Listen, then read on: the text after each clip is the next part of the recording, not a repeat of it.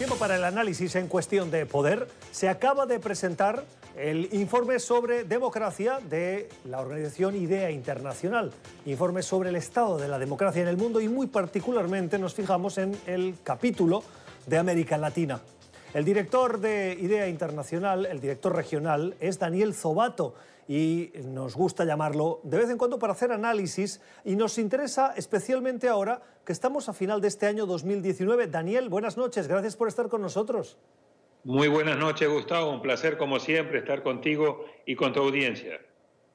Estaba viendo el, el informe eh, sin duda este 2019 va a pasar a los anales de la historia como el año de los eh, tumultos, de las protestas, de la evidencia de esa desconexión de gran parte de las sociedades latinoamericanas con sus gobiernos y con esos datos macroeconómicos que siempre hablan de crecimiento, aunque sea pequeño, pero que siempre intentan ponerle la parte positiva y que van escondiendo lentamente la negativa y en algunos casos se ha perpetuado tanto que las sociedades dijeron basta. ¿Qué resumen podrías hacer eh, de manera breve sobre cómo está nuestra democracia en este continente? Eh, Gustavo, el informe aparece en un momento, como tú bien describes, crítico, muy oportuno, donde cerramos un año y además cerramos una década con crecimiento económico decepcionante, anémico, con mucho malestar social, con fatiga democrática, con una crisis de representación política y con una gobernabilidad cada vez más compleja. Por eso el informe es muy oportuno y el informe trata de poner en balance, viendo las razones que nos permiten ser optimistas y las razones que nos obligan no solamente a preocuparnos, sino también a ocuparnos. Si me permites, esas razones Daniel, vamos, digo, a esas razones, pero quería preguntarte por esa expresión que me llama tanto la atención, que es fatiga democrática. Cuando uno la escucha dice, pero si lo que buscan los ciudadanos que no viven en democracia es tener democracia, ¿de qué se quejan los que viven en democracia? ¿Qué quiere decir fatiga? Bueno, fatiga democrática porque estamos celebrando en el 2018-2019 los primeros 40 años de la tercera ola democrática en la región. Y lo que estamos viendo ahí fuertemente es una situación en la cual el apoyo a la democracia está cayendo, ha caído al 48% de acuerdo a los datos del Latino Barómetro. Eh, la insatisfacción con la democracia está subiendo fuertemente, subió del 51 al 71%, y la indiferencia entre gobierno autoritario y gobierno democrático también está aumentando, sobre todo de parte de los jóvenes. Así que por un lado hay una gran demanda de más democracia y de mejor calidad, pero por el otro lado vemos estas tendencias muy preocupantes. Claro, y cuando uno tiene fatiga democrática, le preguntan cuál es la alternativa, ¿qué respondemos? Bueno, yo no creo porque no he oído en ninguno de los estallidos sociales que hemos visto en América Latina, ni en la crisis de poderes de Perú, ni en el estallido en Ecuador, ni en el estallido en Chile, ni en el estallido en Colombia, ni en la crisis política postelectoral en Bolivia, para citarte las más importantes, que la ciudadanía esté pidiendo un regreso al autoritarismo. Lo que están pidiendo es más y mejor democracia, mejor calidad de representación, mejor situación económica, mejor calidad de servicios públicos. Es decir, por un lado están demandando mejor calidad de la democracia y por otro lado están demandando mejor calidad de gobierno, que me parece que es una distinción importante hacer. Hablabas tú de tendencias positivas y de desafíos. Vamos con las positivas para, como mínimo, con tanta noticia preocupante, alegrarnos la entrevista. ¿Qué es lo, qué es lo que destacas de esas tendencias?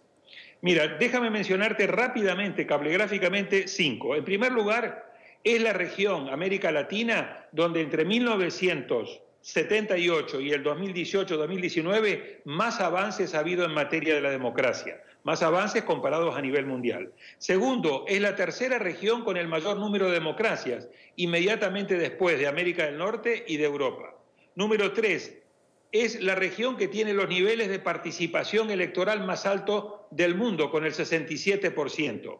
Cuarto, es la región que tiene los niveles de mejor representación de mujeres en los parlamentos, con un 27% promedio regional frente al 24% promedio mundial. Y quinto, la democracia en América Latina ha demostrado un nivel de resiliencia muy superior al que en, el inicio de la transición a la democracia se esperaba de la misma. Estos son cinco factores que me parece muy importante a tomar en cuenta y a destacar. Ahora escuchaba los factores y hay uno que me ha llamado la atención, es la presencia de mujeres cada vez más activas, más profesionales en el mundo de la política. Y esto me ha recordado unas palabras que son eh, noticia aquí en Estados Unidos del expresidente Barack Obama, que ha dicho en un encuentro con jóvenes que si eh, las mujeres estuviesen al frente de los gobiernos, las cosas se harían mucho mejor. Eh, las latinoamericanas son mejores gobernando que los hombres, como dice el presidente Barack Obama. No sé si son mejores gobernando, pero sí creo que una sociedad democrática que está integrada básicamente 50% por hombres y 50% por mujeres debe seguir luchando para buscar una paridad de género y que esa paridad de género esté presente en todas las instancias de gobierno. La mala noticia de esta buena noticia que estábamos dando es que lamentablemente del superciclo electoral eh, latinoamericano vamos a, sale una región latinoamericana sin ninguna mujer presidenta a partir del año 2019. Bueno, eso puede ser un buen dato para que tomen en cuenta si queremos hacer caso a Barack Obama. Nos fijamos en el dato este de eh, que Latinoamérica es la tercera región del mundo eh, más democrática, con el 86%. Claro, si la comparamos con Europa, que es del 93%, o con América del Norte, que es del 100%, ese 86% ¿Dónde está el porcentaje que falta? Me imagino que Cuba, pero ¿quién más? Bien, los elementos que, surgen de este informe también es cuando hablamos de la calidad de la democracia, deberíamos hablar de la calidad de las democracias en América Latina porque hay una enorme variedad. Desde Uruguay, que encabeza la lista de las democracias de mejor calidad y es una de las 21 democracias de mejor calidad en el mundo, Costa Rica también tiene un muy buen nivel de calidad de la democracia. Democracias o países con calidad de democracia intermedia, Argentina, Brasil, México, etcétera. Democracias de baja calidad o con mucha debilidad, el caso de Haití y de varias otras, pero también tenemos sistemas híbridos, es decir, sistemas que no son ni democracia completas ni sistemas autoritarios completos. Un ejemplo, Honduras, otro ejemplo, Guatemala, y a su vez tenemos sistemas autoritarios. Y los sistemas autoritarios en este momento son Cuba, Venezuela, claramente el caso de Nicaragua. Entiendo. Bueno, decir híbrido es, eh, en el fondo, no quererlo llamar democracia completa o democracia plena, porque hay tics autoritarios por parte de los gobiernos que se visten de demócratas, pero que en el fondo o su proceso de eh, elección o su manera de gobernar con ausencia de división de poderes eh, es patente que adolece de toda calidad democrática, ¿no?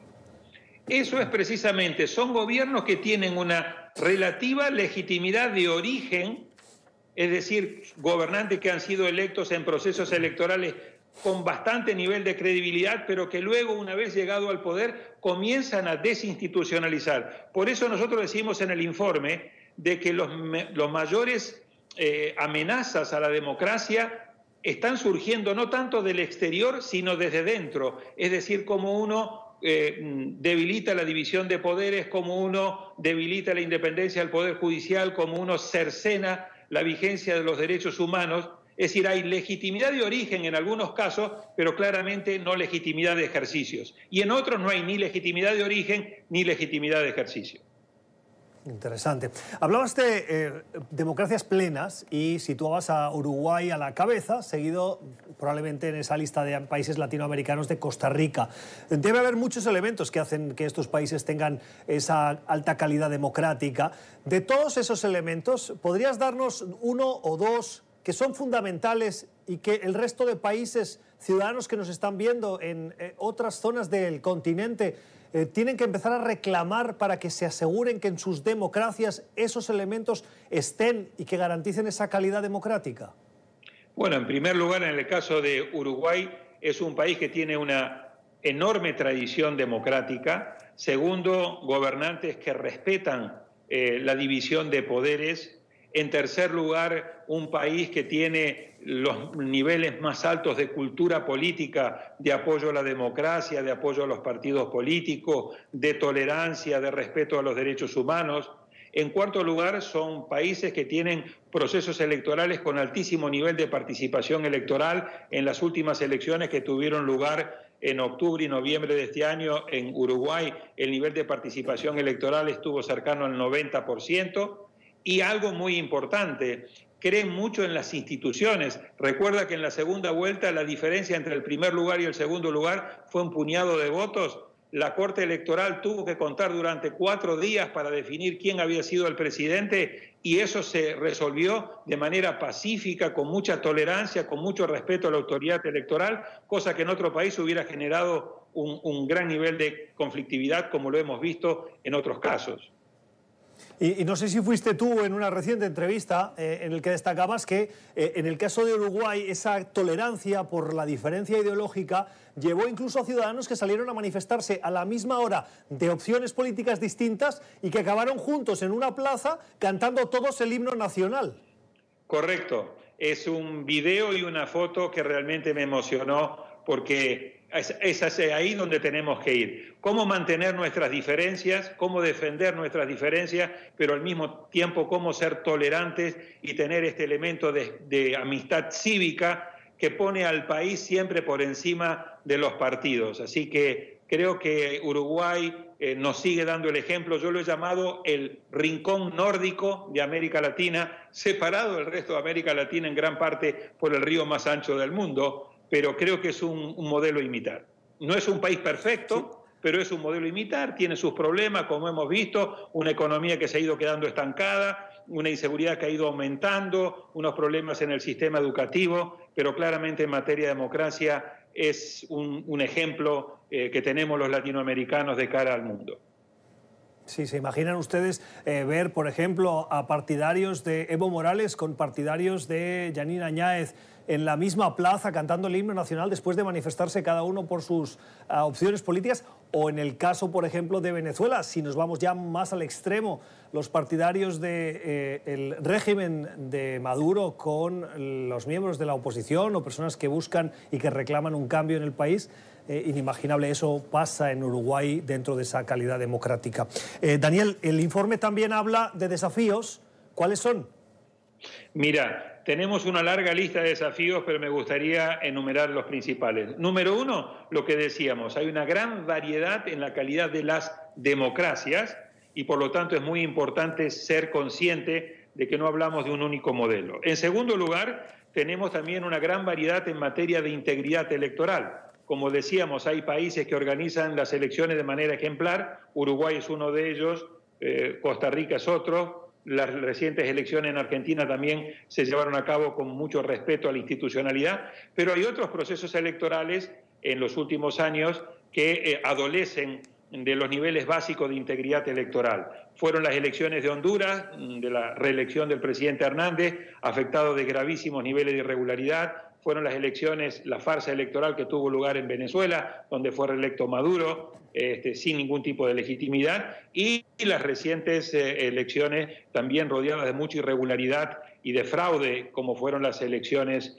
eh, en Bolivia. Así que también ahí tenemos una diferencia muy importante. En tercer lugar, acá tenemos un, un combo, una combinación tóxica de los principales males latinoamericanos que afectan la calidad de la democracia.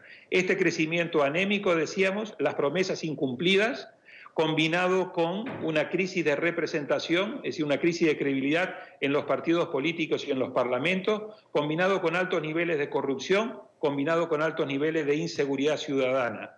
Todo eso, combinado a su vez con un eh, débil Estado del Derecho, genera muchos problemas de gobernabilidad y está en la causa de muchos de los estallidos sociales, porque como corona de todos estos déficits hay que poner que tenemos los niveles más altos de desigualdad. Termino ya, Daniel, estas protestas que hemos visto en Chile, en Ecuador, en Bolivia, en Colombia, incluso en Panamá, aunque en menor medida, en Haití, también en una medida muy particular, em, ¿qué lecciones van a dejarnos para este 2020? Quiero decir, ¿Se han calmado ya las aguas porque los gobiernos están reconduciendo esas situaciones y en el 2020 lo que vamos a ver es políticas para responder a esas demandas sociales? ¿Es eso lo que viene para el 2020 o las protestas continuarán?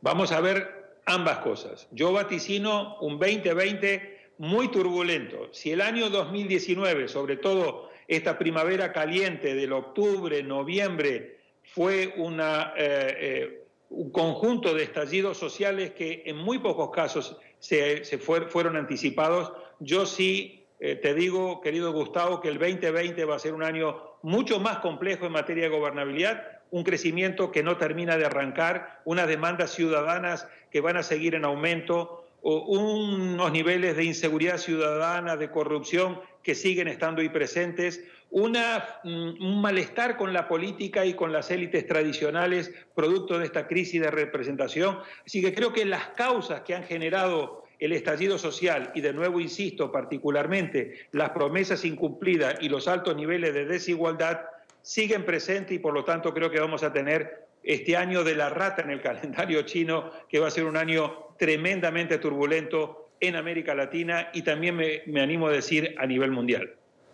el año de la rata en América Latina, el calendario chino. Qué buena referencia esa. Gracias, Daniel. Qué gusto oírte. Eh, si no nos hablamos antes, que tengas unas felices fiestas. Eh, vamos al 2020 a continuar analizando esta ah, situación social, política de las democracias latinoamericanas y seguro tu punto de vista nos continúa ayudando a comprender qué está pasando y por qué. Que tengas una feliz noche. Muchísimas gracias, Gustavo, a ti, a tu audiencia. Muy felices fiestas y ojalá podamos seguir en el 2020 tomándole el pulso a la región. Esto es cuestión de poder. La entrevista hoy con Daniel Zobato, de IDEA Internacional, el director para América Latina.